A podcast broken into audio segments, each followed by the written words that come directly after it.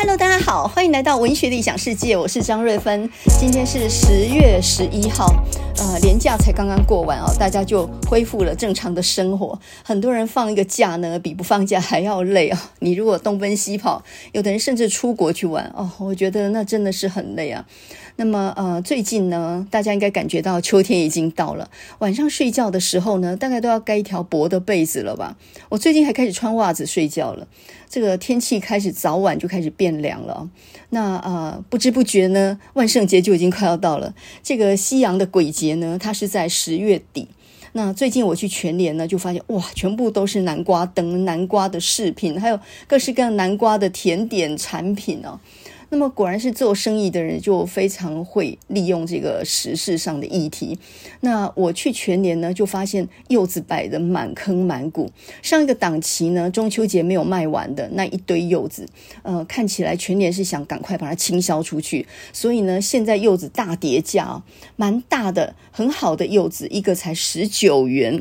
那我记得呃上上个礼拜看吧，一个还要三四十元哦。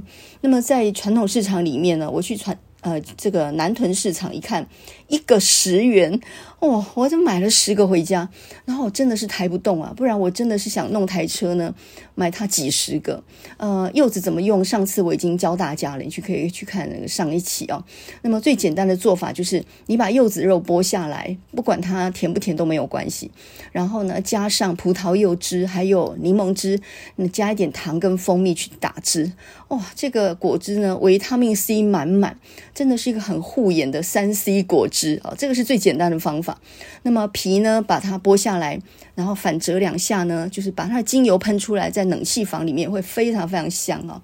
呃，另外就是白色部分呢，拿来擦纱窗啊、玻璃框啊，啊，或者是桌子角、椅子角、地板，这都是很好的去污的，尤其是那个白色那部分。这个我上次教给大家了哦，这个一定要利用，现在柚子很便宜，赶快买啊。那么再来就是现在是南瓜的季节啊。说到万圣节呢，这个是小孩子过的节日了。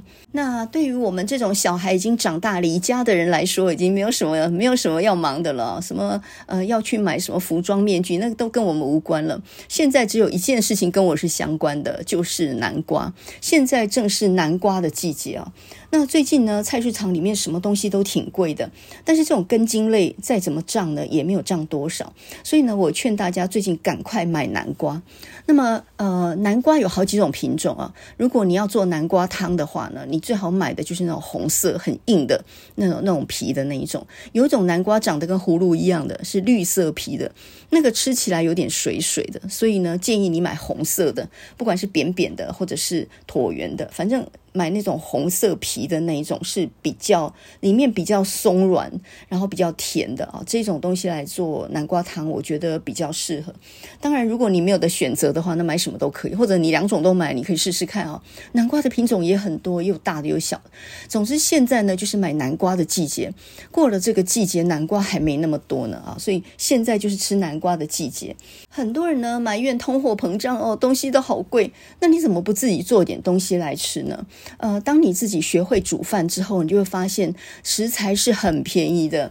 然后做的本身也有乐趣，而且很简单，没有你想的那么复杂。所以，我们现在呢，就来教大家做一个万圣节的南瓜浓汤。你不管是一个人或两个人或好几个人啊，都可以做。那只要你家里面有一个小炒锅，还有果汁机，基本就只要这两种工具啊。那如果你要做南瓜派的话，首先你必须要个好一点的烤箱，然后你还要需要有那些那个饼的模，就是它复稍微复杂一点啊。所以我觉得南瓜浓汤是老少咸宜。没有人不喜欢喝的，非常简单啊。那么你只要去市场的时候，你就买南瓜、马铃薯、红萝卜跟洋葱这几种根茎类的东西呢，涨得不多。呃，事实上，你各买一两个，其实组合成的一锅汤分量就非常惊人了。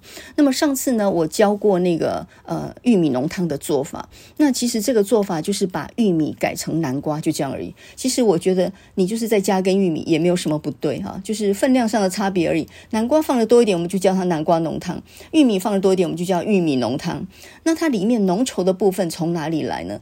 有的人教你做玉米浓汤，首先要炒面粉哦，光这一。点我就不喜欢。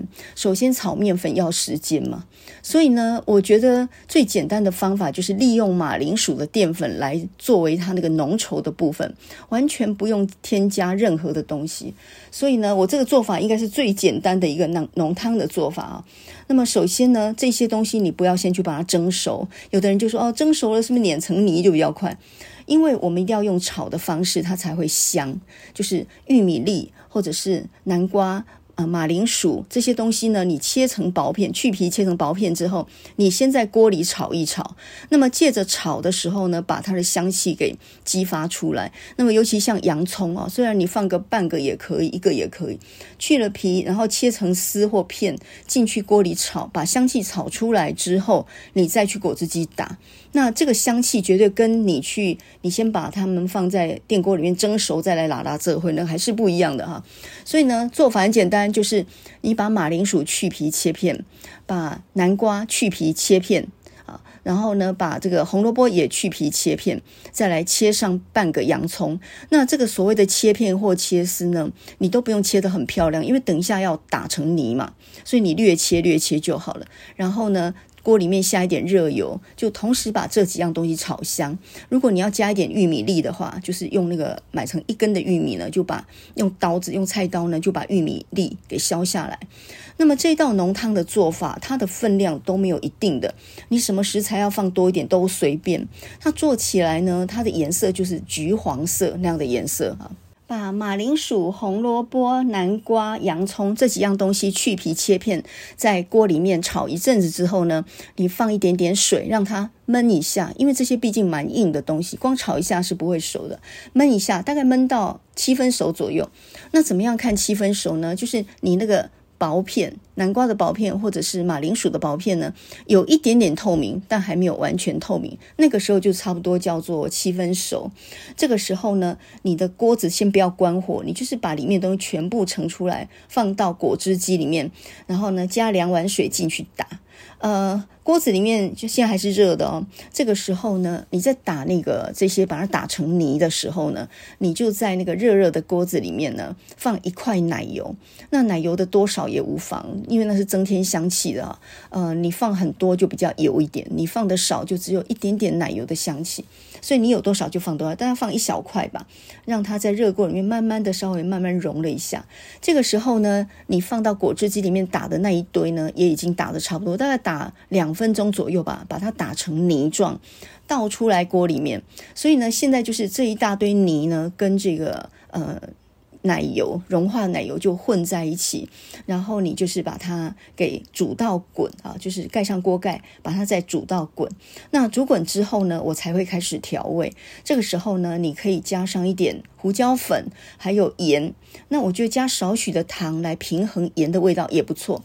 这个分量你都自己抓，可以一边添加一边试试看。你觉得不太够甜就加一点糖，不太够咸呢，你就加一点点盐，就自己调整啊。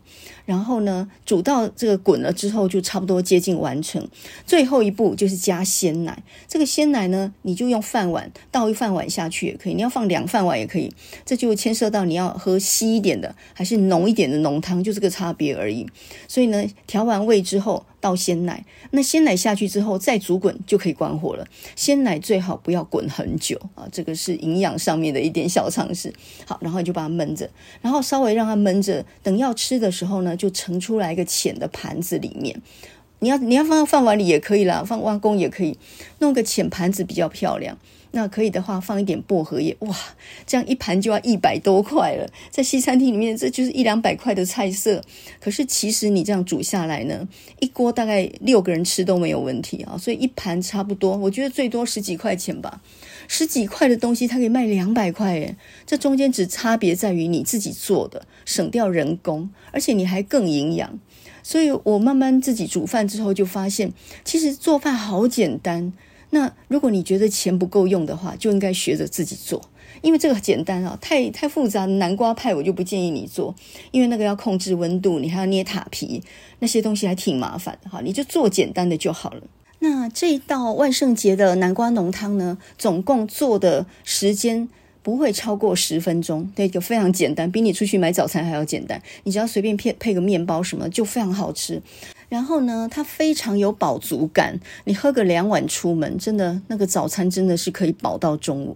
还有呢，它专治那种偏食的小孩，如果有人偏食，不吃红萝卜，不吃玉米，不吃什么，你就全部这样把它打碎了以后呢，煮成浓汤，完全看不见里面有什么，只是呢一匙一匙，哇，怎么那么好吃？然后呢，没多久呢就把整盘都吃光光。所以呢，最近赶快去买南瓜吧。呃，大家在封那什么万圣节，跟我们没关系哦。赶快利用南瓜来做一道好吃的万圣节的南瓜浓汤哦。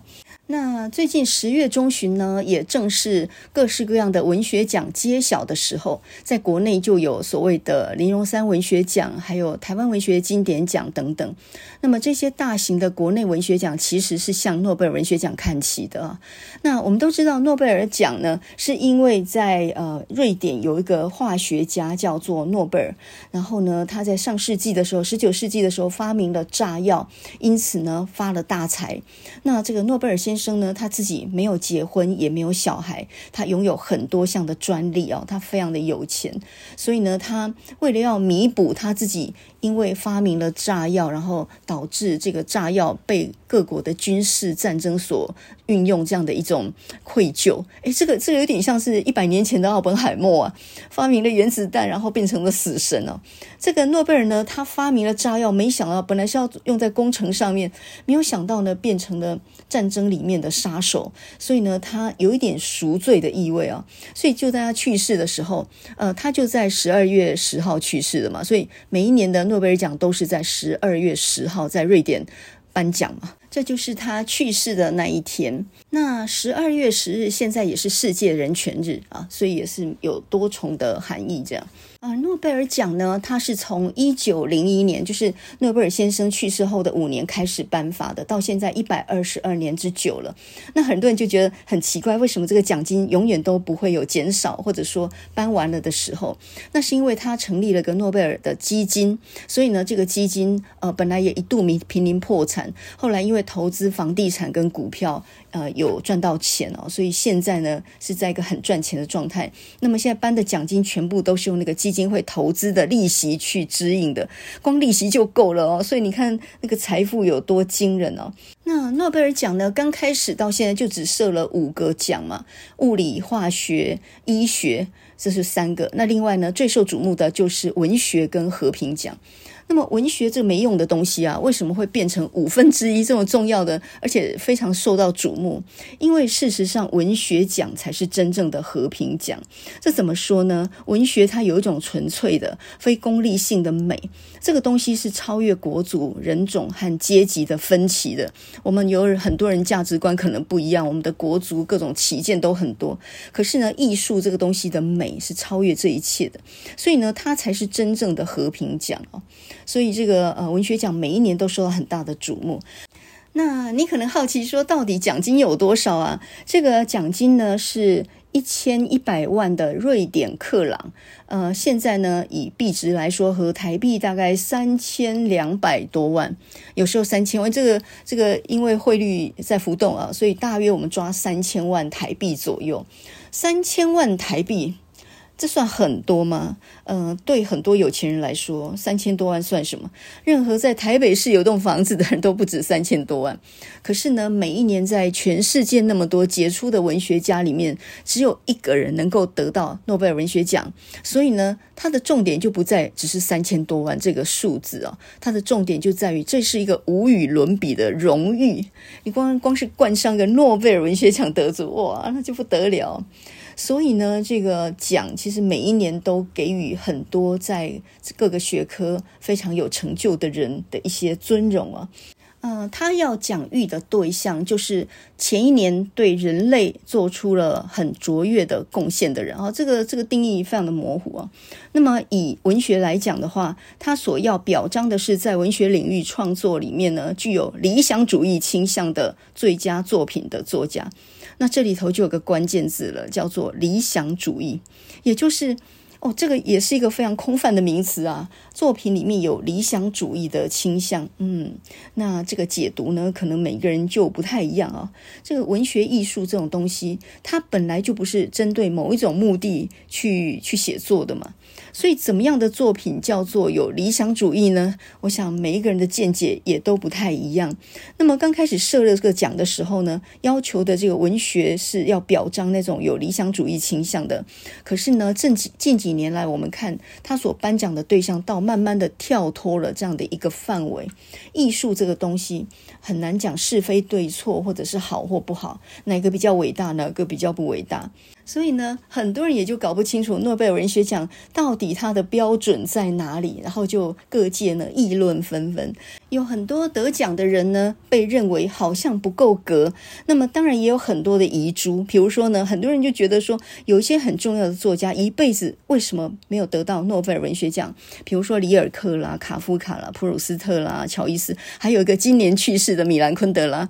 诶，这个真的都写得非常的好，他为什么没有得呢？真的也是天。晓得，所以呢，诺贝尔文学奖当然奖誉了很多好作家，同时呢，他也有很多很多的遗珠啊，成为一个很大的遗憾。那么其中呢，最衰的呢，就是共估了十几年的村上春树吧，每一年他都在陪榜，每一年大家都预测，甚至还开出赌盘，就说他今年一定会得了什么。结果呢，你越是这么样推波助澜，他越是得不了，因为。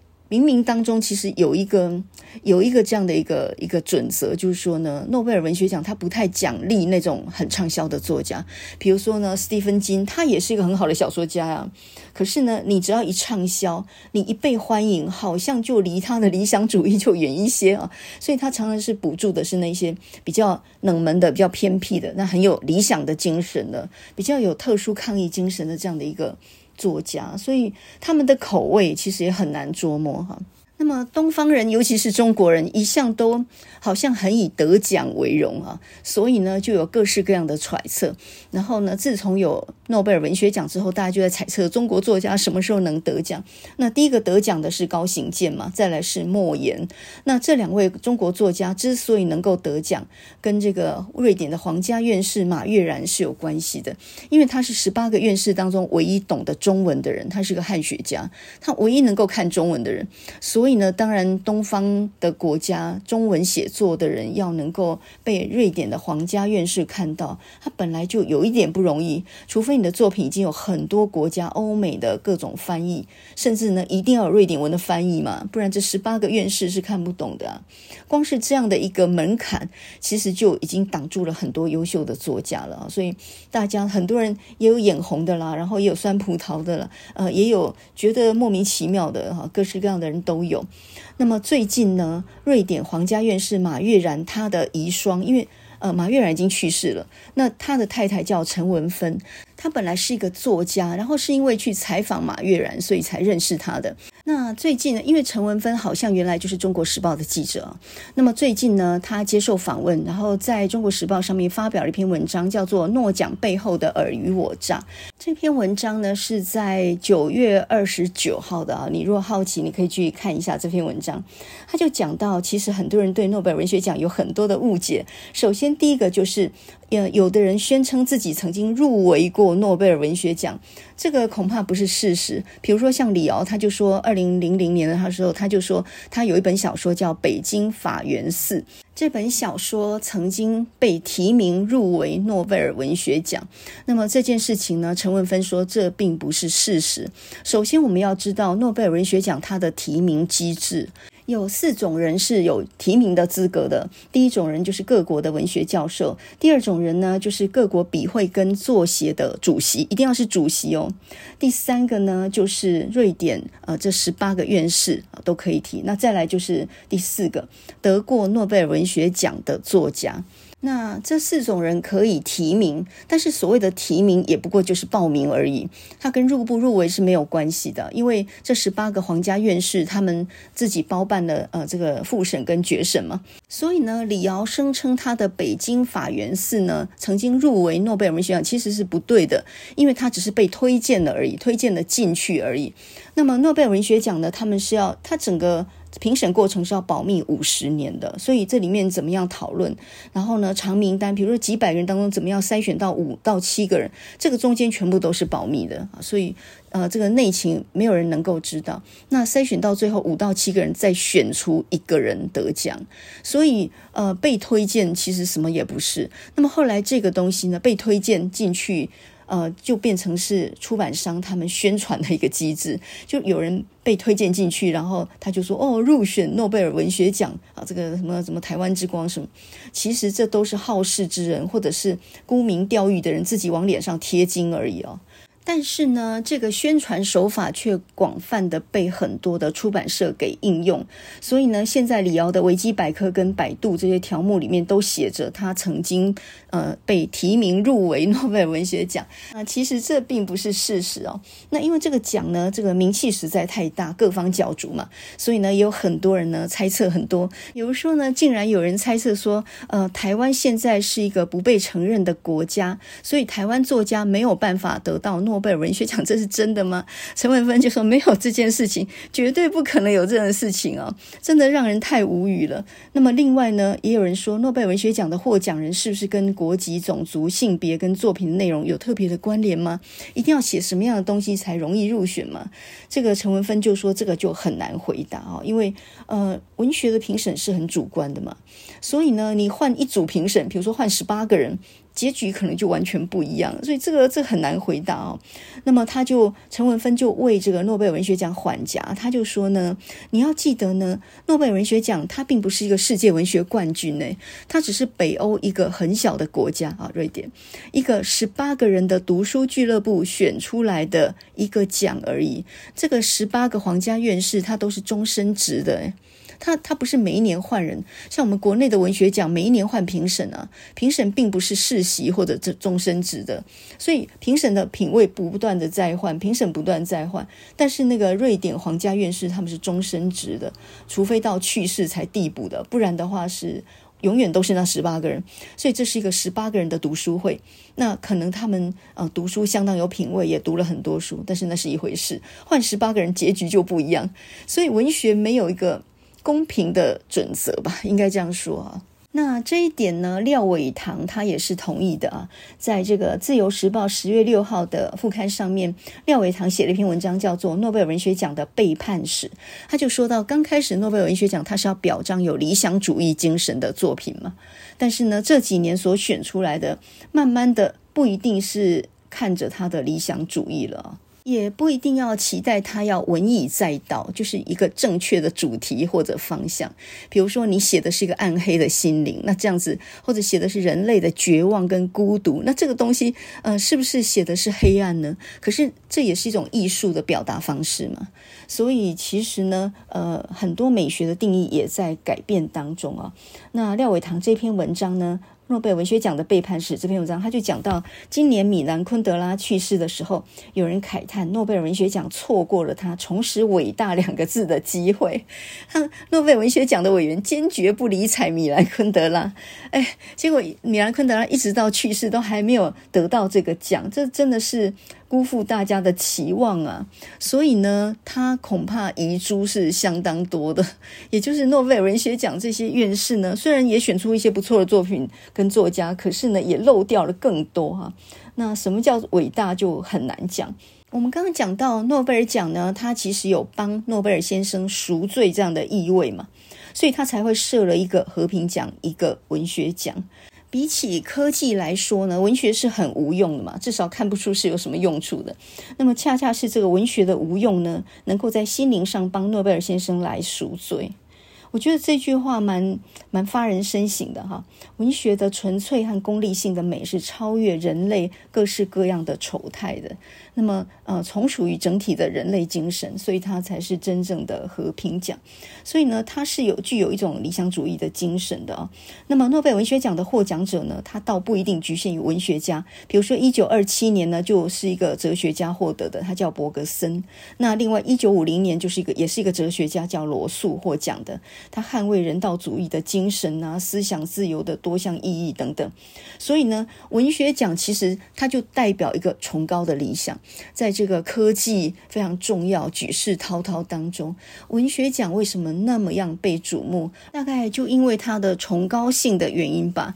那么今年的诺贝尔文学奖颁给一个挪威的剧作家，他叫做 John Fosse 佛斯。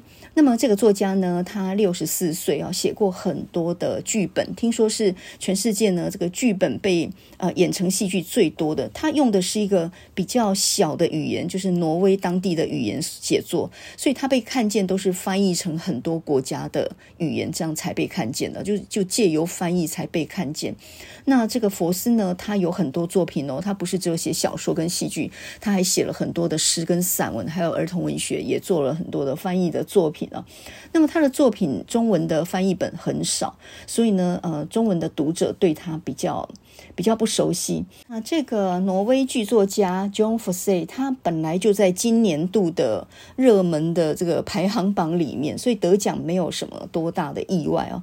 那他的作品呢，呃，他常常表达一种很强烈的焦虑跟无力感。诶，那在这一点上面也是一种暗黑，也是一种暗黑的表达方式哦。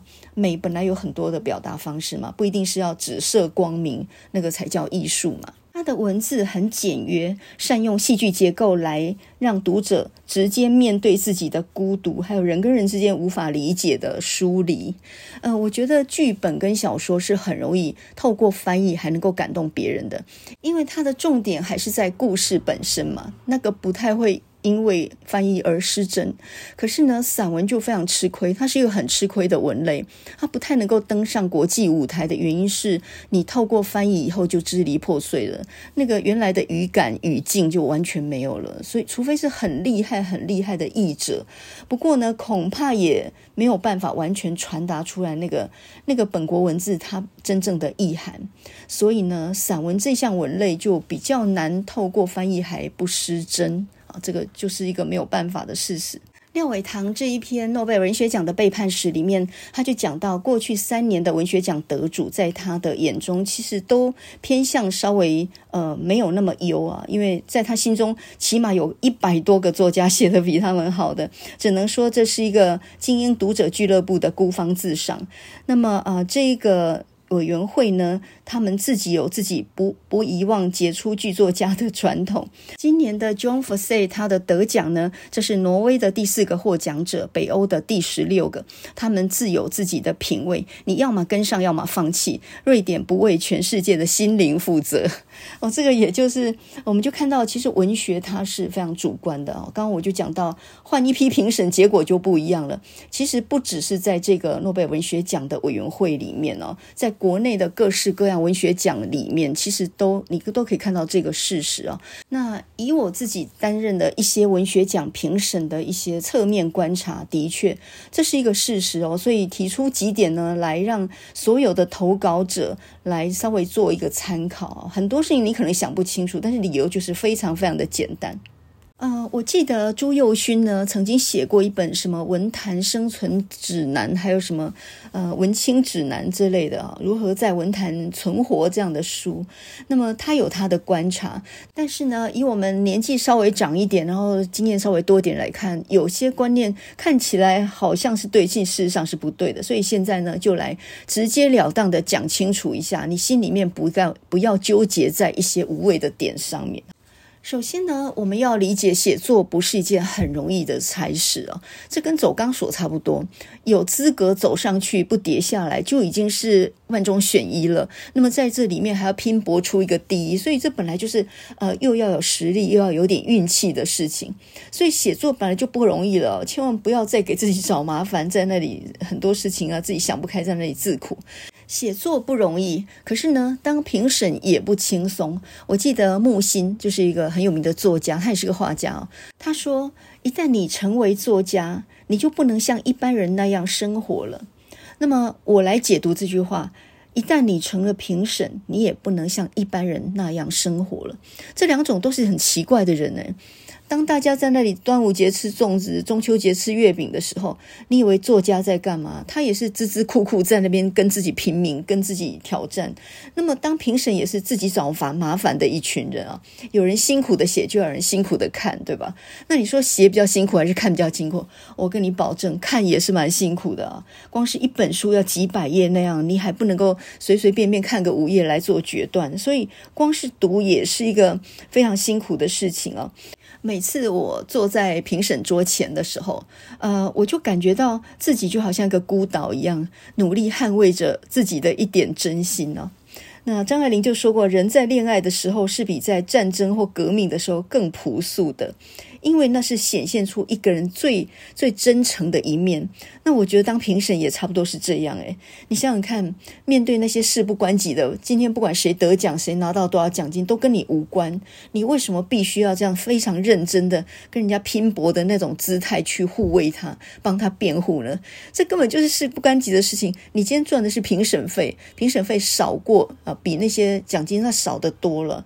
那你为什么有必要拿那么一点评审费，然后想尽办法要帮他辩护，而且你还不知道他是谁呢？那个所有的评审全部都是匿名嘛，就是作品是谁写的，多半不知道嘛。所以在这种情况底下，你要为一个不认识的人在那边想办法辩护，我觉得这也是相当困难的事情啊。而且呢，有时候你会觉得不仅是困难，因为这些评审都各有来头，大家都是写得好的人，谁也不服谁啊。不管是文学教授，或者是一些著名的作家，你想谁能听谁的呀？这些人本事没有，脾气都很大的，所以呢，你想要拉拉票，那不太可能。大家各自有一套自己的理论基础，自己的眼光，也不觉得自己看错了，所以要拉票，不然本身就是很困难的。你光是讲清楚你为什么支持这一篇，都已经都已经很困难了，所以很。很难去影响别人啊，所以拉票本身就是很困难的一件事情。所以呢，我们先破解一个一个迷思，就有很多年轻的投稿者啊，这个文坛的新秀会觉得有没有可能几个评审他们自己很熟，然后就集合起来，然后我们一起来拥戴这一本啊，或者是这一篇，或者这个作者。然后就形成了票数上的优势，有没有可能私下讲好？所有的事情都都是有可能私下先合纵连横的，对不对？可是根据我的经验啊，评审之间很难达成这种协议，他们彼此之间有私交是有的，谁跟谁熟一点是有的，但是呃，就这种投票的过程。能够达成协议，而且大家联合起来，这种情况至少我是没有遇过。两个很熟的人，也可能针对一篇作品的看法是南辕北辙，完全不一样的。然后呢，当场都快要吵起来。好好的，你吵完就觉得说我干什么呀？为了一个不认识的人，然后打个钢琴啪拍聊聊，本来感情很好的朋友，现在都变成反目相向的呀！这真的是不值得呀。所以有时候当评审当到觉得自己是在干嘛呀？为为了这点小事，然后。朋友之间都反目，这这也实在太奇怪了。可是呢，面临到你坐在评审桌前面的时候，等于你在捍卫你自己的品味了。所以那个时候就不是为了人情，或者当然更不是为了金钱利益了，根本就是在捍卫自己的想法。那个时候其实人是很素朴，而且是很真心的。所以评审讲出来的话，或许有些投稿者并不爱听，但是。其实还是有可以参考的地方，因为他不知道你是谁，他不是针对要攻击你，他不是有意要攻击你的，他是从他的角度看到了什么样的问题啊？那你看到评审攻击你的作品的时候，因为事后都有评审意见或者是一些。评审的侧面记录嘛，那么如果你看到某个评审指出你作品的缺点的时候，你先不要生气，你想想有一个人会指出这种缺点，那一定别人也可能看到这个缺点啊。我以前呢，当评审都当那种灭绝师太，我都很直接的说出我对这篇作品负面的，我觉得哪里写的不好的地方，因为我这个人就是比较很想直接讲，我不想在那绕圈子或者说假话。那结果呢？我这几年也学乖一点了。我觉得随着年纪大一点呢，开始要做一点慈祥的姿态，也就是你说真话，没有人。没有人愿意听，所以干脆讲点好话好了，说一点不着边际的，然后哄一哄这些年轻人的话。所以我现在也滑头多了，也比较不讲那么、那么、那么直接的话啊。但是不管你文章写得多好啊，呃，任何文章都是有瑕疵的。什么样的人看都可以从某个地方找出，哎，这里可能有点不足的地方，这很合理吧？有优点就有缺点嘛，所以缺点会被攻击嘛。那就看评审看到的是优点还是缺点。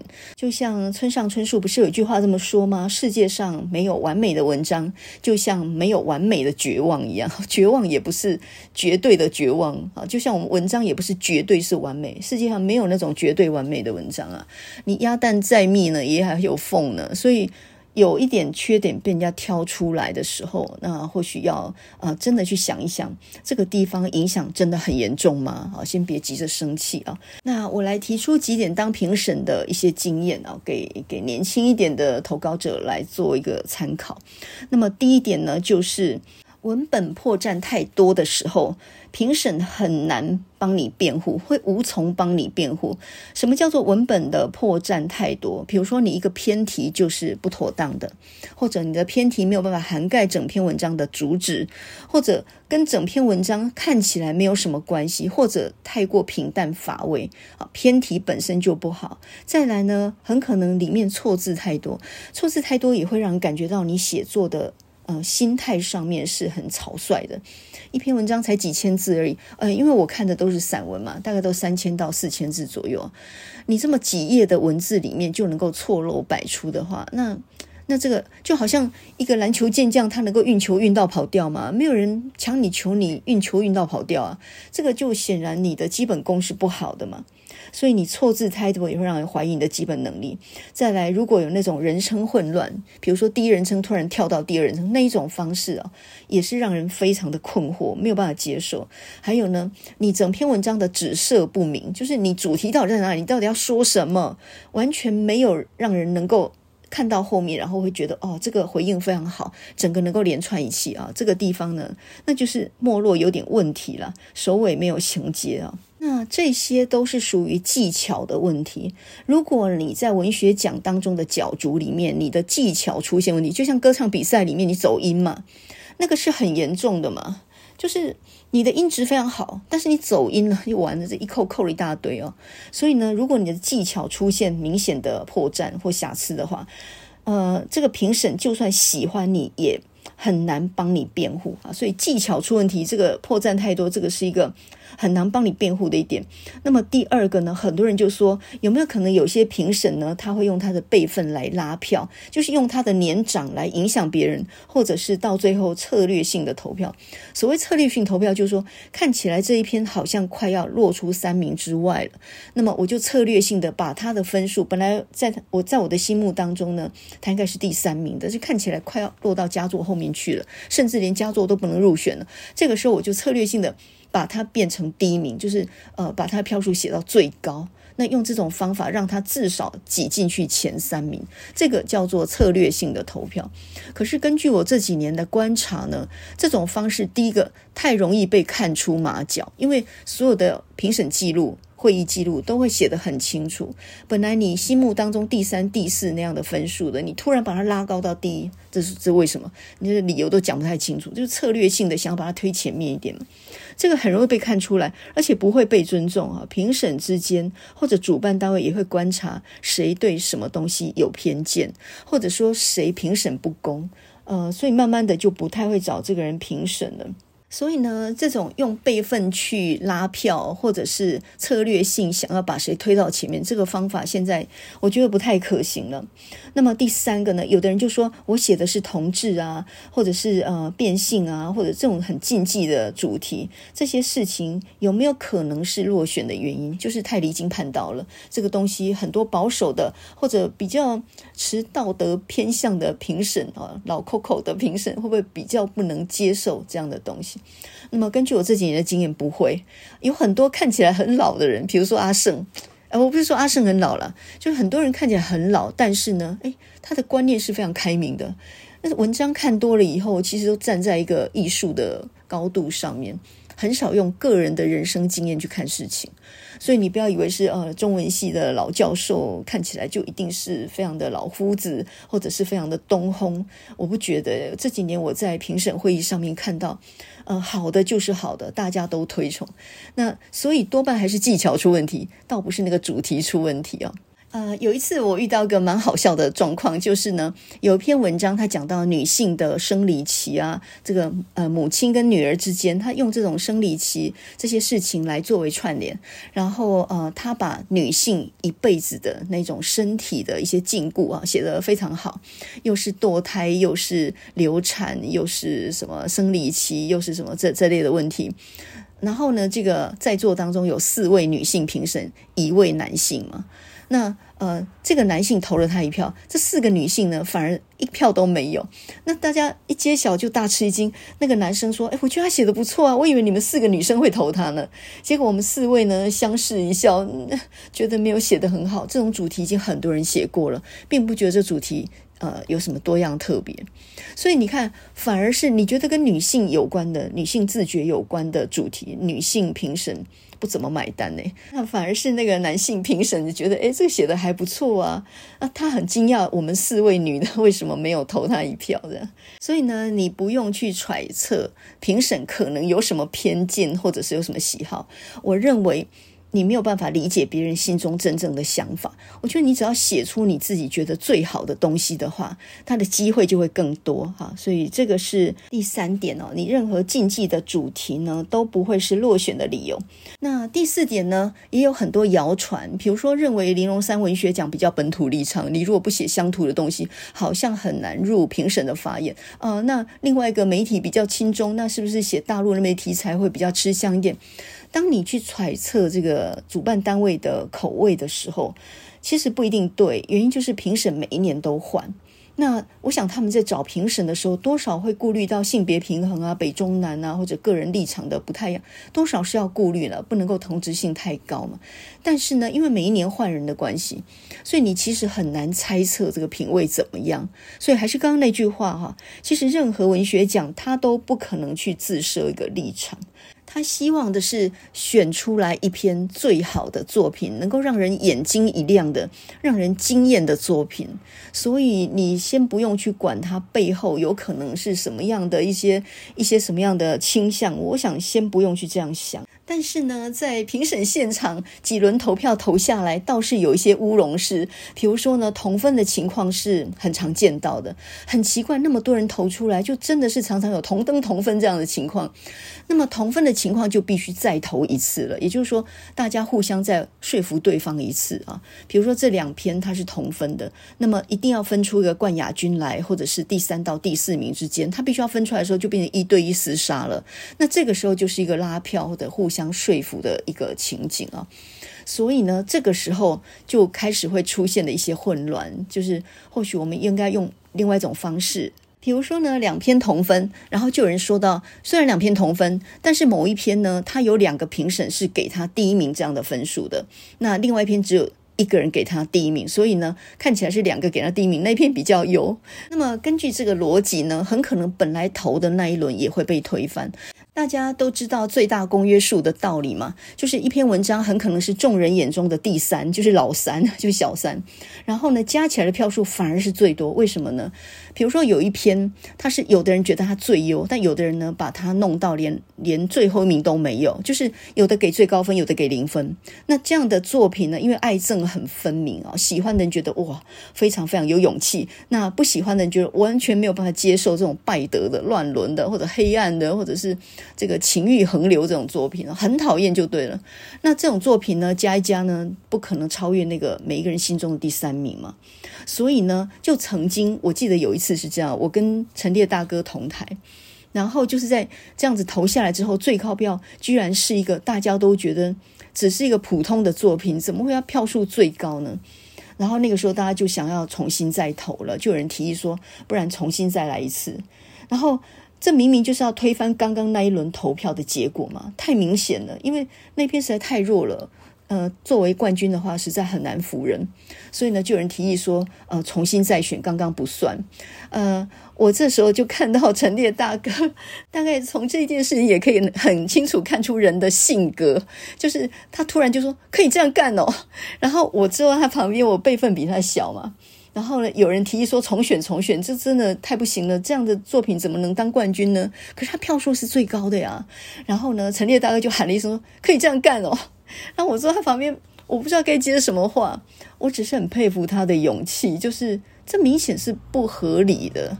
你不可以在票数投出来之后再来说，哎，重来重来。你应该一开头的时候就要讲好游戏规则。我们现在呢，从五分填到一分，然后呢，加起来不管怎样，它就是应该要是我们心目当中认可的了。你不能投出来觉得不理想，重来，不能这样。那能这样的话，那刚刚是投假的了呀。我还记得那一次呢，就因为陈列大哥喊了这么一声，可以这样干哦，然后全部人傻眼，就也没有人敢坚持要重来了。好像那一次结果怎么样，我有点忘记，我只是觉得哇，那个仗义直言的那一声啊，可以这样干哦，我就 我那是到现在就很难忘，那也是我心中非常想讲的一句话。被他讲出来了，所以呢，文学奖其实也是一个角力的战场。然后这里面的乌龙事还蛮多的，我也见过一篇作品，他也不过是写的离经叛道一点，可是有个评审就坚持说那一定是抄来的。那么年纪轻轻的学生不可能有这种经验。我心里想说，你怎么知道他一定没有这种经验呢？那另外也有个评审就讲到说，哎，这像这一类的作品常常都不是亲身的体验，也就是在散文这个文类里面呢，他。那种真心很可能是根本就是用一个假造的方式啊，神话不在那种方式，就是比如说你没有艾滋病，然后写了个可歌可泣的艾滋病，这样去博取别人的同情，所以这个也是呃很很被人家讨论的一点，就是散文必须要写真的东西嘛。那么散文能不能有虚构的成分在里面？如果有了虚构的成分，那算不算只是小说？它根本不能称为散文。所以散文是一个。他必须要每一件事讲的都是真的，如果不是真的，那么他就不能够称为散文这样的文类吗？是这样吗？那么根据了好多年的讨论哦，其实文坛比较呃比较倾向一种说法，就是他至少表达的是要是真实的心情，他不一定是要真实的事件。比如说，如果我写到我堕胎，那是不是我一定要堕胎的经验呢？啊如果你这样去联想的话，那每个人写的东西必须就是他自己跟自己的自身经验贴合的话，那这恐怕也不是写文章的本意吧。所以散文是容许可以虚构的，不是不容许，就看你怎么表达而已啊。那么这几年呢，文类的界限越来越不明显。有些散文写的就跟一个故事一样，就跟小说一样；有些小说的表达方式就是散文的笔法。所以很多时候你评的是散文组的，但是他写的是一个故事类的东西，很可能也是一个虚构的，但他写的非常好。那反过来也是一样，评的是小说组，但是呢，它其实就是一种用一种散写的笔法来写啊，散文的笔法。所以散文跟小说它本来就不是很能够分得清楚的文类。这几年呢，呃，这种文类之间的互相替换，我觉得界限也变得越来越模糊。呃，重点还是你写的怎么样，你到底怎么样表达它，你写的如何，而不是说这算散文还是算小说，那个反而都并不是那么重要了。所以你写文章的时候，你大概要抓一个，如果你是用虚构的故事来表达一个情感跟主题的话，那么大致上是属于小说的范围，小说戏剧的范围。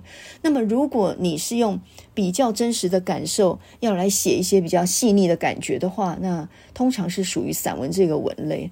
所以呢，呃，散文里面就比较少一点对话、人物这些东西，但是小说里面是一定有这些东西，它比较接近戏剧。那既然是戏剧的话，你人物的对白呢，就比较扣紧那个人物的设定。比如说你现在讲的是菜市场里面的一些对话的话，那么你就不能用那种士大夫或者是呃那个这个大学教授讲话的方式去描写卖鱼的人或者是卖菜的人呢。那么，当你这个对白失败的时候，你就是技巧失败。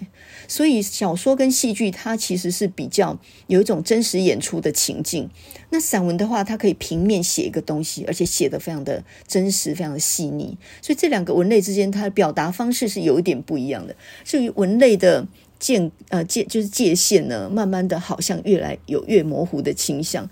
比如说呢，像王鼎钧的那个《红头绳儿》，他写的是一个小玩伴啊，就是一个女孩子。那那个也可以说是一个故事，你也可以说是一篇真实经历过的散文，所以这本来就是散文跟小说很难区别的这样的一种方式。每一个文学奖，它都有自己要表彰的一个精神意义嘛，就像我们刚刚说到诺贝尔文学奖，它其实要表彰在文学领域创作出具有理想主义倾向的最佳作品的作家，他。他奖励的是作家嘛。那这个啊、呃，我们就以国内的林荣三文学奖来做例子好了。它是由财团法人林荣三文化基金会所举办的，然后是由自由时报来协办。它的宗旨呢，就是鼓励用文学表现生命力的作者，并且希望能够激励台湾文学创作。那什么叫做生命力呢？这个也是一个很空泛的，应该说这也是一个指涉不明的这样，一个大约大约知道的概念而已。表现生命力呢，什么作品也都有表现生命力啊。那因为他要鼓励台湾文学创作嘛，所以他的他的资格就限制在中华民国国籍。所以侨生或者大陆来的交换生，他们写得很好，但是他就没有资格投这个林荣三文学奖哈。那这个奖呢，在目前是国内奖金很高的一个文学奖，不管你是有了名气、出过书，或者你只是一个新秀，那都没有什么区别啊。所以这里头有很多那种。颇有名气的作者来投稿的，所以他完全没有年龄的限制，不像台积电文学奖，它其实就是在呃在鼓励高中的学生，所以呢高中高职而已啊，就鼓励年轻的学生。那林荣山文学奖是老中青放在一起一起一起竞赛，每一年呢不同文类大概都能够收到五六百件，我还记得有一次还听到一个数字，就是什么七百多件。这样来角逐啊，在七百多件里面能够拔得头筹拿到冠军，那相当不容易耶。这七百多个不是阿猫阿狗诶，这七百多个是自以为自己写得好的，就像在歌唱比赛里面，这里头没有素人呢，几乎都是自以为唱得好的人这样去角逐的啊。这个六七百个当中能够第一名，哇，这个相当不简单呐。那么它的奖金也相当高哈，这个短篇小说我们来看看字数呢是限八千到一万一左右，首奖第一名的冠军呢就是奖金六十万元，哇，这个相当高啊。那么散文奖呢，呃，这个字数限在三千到四千以内，奖金二十五万。哦，这个也是很高。再来新诗奖呢，大概是三十五行到五十行之内，奖金二十万元。另外呢，他还设了一个小品文奖，就是所谓的千字文哦，一千字以内这种很短小精干的，像《轻骑兵》这样的一种文类。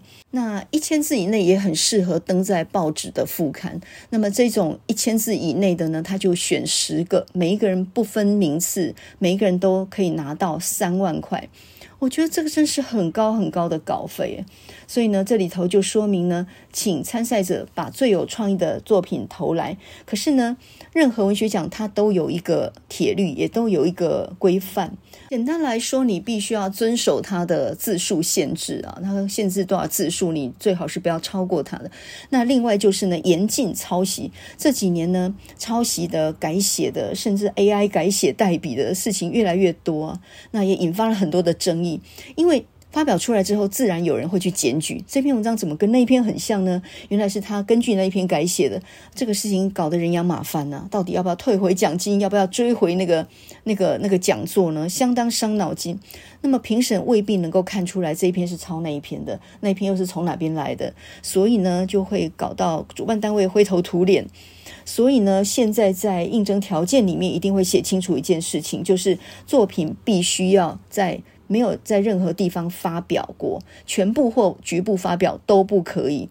那么，包括个人的部落格或脸书这些东西，也都算是已经发表过了。所以，对年轻的学生来说，要注意的就是这一点，就是好文章你千万不要放在部落格或者是脸书上面哦，传来传去，人家拿去增添了几笔就发表出来的，还比你早得奖呢。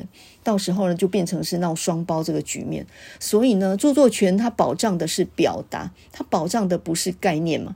所以当你讲了一个概念、一个故事，别人听去了，用他的方式表达出来，他就比你早一步得奖。那这个时候，并不是著作权能够保障你的时候，因为著作权保障的是表达嘛，不是想法。所以不要轻易把你的想法告诉别人，不要把轻易把你没有写完的文章给别人看，或者说轻易贴在什么地方啊。所以这个是写文章的人基本上要有的概念。所以为什么说写文章的人搞创作的人会搞到这个六亲不认呢？因为呢，孤独它本身就是一个创作的一个基本条件。你一天到晚把想法往外说，你还怎么写？所以你最好怀着一个想法。没有人可以诉说，然后三更半夜自己在找自己的麻烦，这种情况底下才有办法能够熬出好的作品。所以创作者不是不喜欢朋友，他也不是很喜欢孤独一个人，只是那种生活形态跟绞尽脑汁的方法，他基本上就是自己跟自己的搏斗嘛。你跟谁很熟也帮助不了你把这篇写出来啊。所以，呃，我记得有一次朱天心就说，他们一家子七口呢，在一个屋檐底下各写各的。这一家子全部都是作家，很多人就会很好奇说，你们这一家子吃晚饭的时候，在晚饭桌前面会不会讨论起自己写不下去的一篇作品，或者呃，这篇作品未来发展的方向怎么样？他们说不会，也就是。自己关起门来，自己就是一个王国。我写了一半的东西，我是不轻易说给别人听的，而且我也绝对不会听别人的想法。所以亲如家人，呃，坐在一个饭桌吃饭，也不会交换这些呃写作上的一些内容。那么，我们其实每天跟人相处的，也就是日常的、很寻常的、很普通、很浅层、很表面的一些东西而已。而真正很精微的、很内在的。在自己脑袋里的东西都只能属于自己，那是一个人折磨自己的时刻嘛？那个完全不是别人可以帮你完成或者是想办法的。所以创作本身它就是一个孤独的历程哦，它完全不是说来我问问大家有什么想法，这一篇怎么接下去。所以呢，当 AI 出来之后，那个聊天机器人 ChatGPT 出来之后，很多人就认为说会抢掉作家的饭碗，我倒觉得完全不可能。写写文案还可以啦，就是凑一凑考题啊，然后写出个普普通通的一个什么计划还可以。可是文学创作，它是一句都帮不上忙，因为呢，我们人脑比机器精细的多了，我们人脑能够做出来的连接比 AI 机器人那那精微的多哈，所以。写作本来就是一件很苦的事，糟糕的是呢，它还有行无市。你作家呢是很困难的，呃，是要经过很严密的训练的。所以你有行情，但是你没有市场，这个市场不需要你啊。我最近在书店里面看了一本唐诺的《我播种黄金》。哇，这种洋洋洒洒一篇文章几万字这种文章啊，这个叫做百科全书式的一种书写，他真的很厉害。那么问题是呢，我看完这本书，我只有一个感觉，就是谁会去买这本书？你看看现在年轻人连那个几分钟的 YouTube 的影片都看不了了，他们都只看 Shorts 或者是看 Reels 那种短短几秒的，要么就小红书上面搜寻搜寻。现在年轻人连 Google 都不搜寻了耶，他们都只搜寻小红书。诶，那你现在看人的。注意力那么短暂的情况底下，有谁能够看这种汪洋大海式的书写啊？连我坐在那，哦，我看的也是头昏脑胀的。所以呢，呃，写作这件事情就是这个艺术女神，她要你全心的付出，但是她没有办法保障你的生活，你必须要辞掉工作，全心的跟她拼命，但是没有人保障你有米可以下锅耶。那我们人是靠着一些物质的东西才有办法基本存活的，所以当个作家一个月收入两万多的时候，你想他他不但没有办法活，他也没有尊严了。所以现在这种文坛上面的风气，还有这个出版业的衰落，我认为呢，其实是一个不可逆的状况。那像唐诺写这种很大本的书，我觉得是非常非常吃亏的，因为现在的人注意力实在太短暂了嘛。那同样最近呢，也有一本中文音的木泪，就是树木的眼泪。那么这本长篇小说也是很厚啊。这个中文音其实这几年埋头写作，他真的作品的呃这个质量都很不错，也得了很多的大奖。那这本木泪呢，它其实讲的就是神木的眼泪。这里头呢，借着一出舞台剧，然后讲到山林，讲到原住民，讲到自己的父祖辈那一辈的移民史。那么他自己呢，是出生云林二仑这个地方的，后来呢逃到嘉义的阿里山。那他的一些女性的长辈，像二伯母他们呢，好像就是原住民出身的啊。那钟文英这本书呢，有一点结合了甘耀明和一点点吴明义那一种山野猎奇原住民呃这个家族史这样的一种构成啊。那同样的也是他的死穴也在于，我真的是太厚的一本了啦。几百页，你想想看，那怎么有办法读得了啊？以现在年轻人的那种那种注意力集中程度，那怎么有办法坐得下来读几百页的东西啊？三五千字都看不完了。所以现在的文学创作，尤其是长篇小说，大概都需要国议会的补助才有办法出版，不然出版社恐怕也亏死了。那那出版社不赚钱呢？这个作家能得到多少多少收入，你就可想而知。我们今天呢，从万圣节的南瓜汤讲到这个文学奖的猫腻，然后呢，也讲了很多文青无用指南。我基本上讲那些呢，对一个要写作的人半点益处都没有。这个有点像是在那个文学影里面夸夸而谈，讲都屁话嘛，这些东西有什么帮助？但是呢，对于写作的人来说，我觉得最好的一刻就是写出好东西的那一刻。那一刻的欣喜也是没有人可以理解的哦，只能说人各有命啊。我很早就知道这个世界呢，有人注定要赚钱，有人注定去跳楼，有人注定呢要读很多很多的书。那我呢，我喜欢这个工作啊，我就是负责读的人。那有一批人呢，是负责要写的人呢，这个都是注定好的。那人各有命啊，我我总觉得能读书是一件非常非常幸运的事情。有时候你只要想一想，换。几个评审，整个结局就不一样。那这整件事情其实没有什么公道可言，那完全是运气嘛。但反过来一想，如果好几个评审在没有讲好的情况底下，全部都喜欢你这篇作品，那一定是也有一些原因在背后。所以看起来没啥道理，事实上也还是有个共同的道理。所以呢，你就不要管评审，你就只管写你自己觉得有创意的东西，尽量去发挥你的创意，写出你心中觉得最好的作品。不是有句话这么说吗？如果你是个锥子的话，那怎么样都会出头的。It's so easy，很容易的，得奖也不过就是说得奖就得奖了。有时候奋斗半天没有，哎，突然之间奖项呢就落到自己身上啊！你知道，持续不断努力就好了。那么，It's so easy 这首歌呢，是一九七八年的一首巴乐歌吧？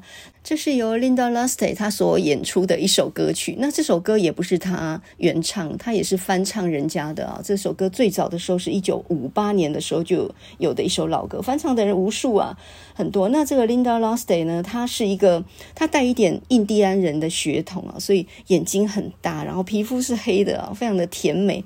我记得这首歌呢，CCR 就是清水合唱团的主唱 John Fogerty，他也唱过，他的唱法就比较男性，比较粗犷一点，也蛮好听的。那么这首歌呢，好玩的就是，呃，我们国内呢就有一些歌厅秀，就把它发挥成创意。It's so easy to fall in love. It's so easy to fall in love. It's so easy to fall in love。然后呢，这个廖俊跟碰碰他们的歌厅秀就把它唱成什么？一色二色听三色，三兄妹三色出去佚佗，那就搞得很爆笑这样。那后来呢，王心凌她也把它改编成一首很甜美的歌，叫做《彩虹的微笑》。这首歌应该也很多人听过，就变成青春欢快的一种歌词了。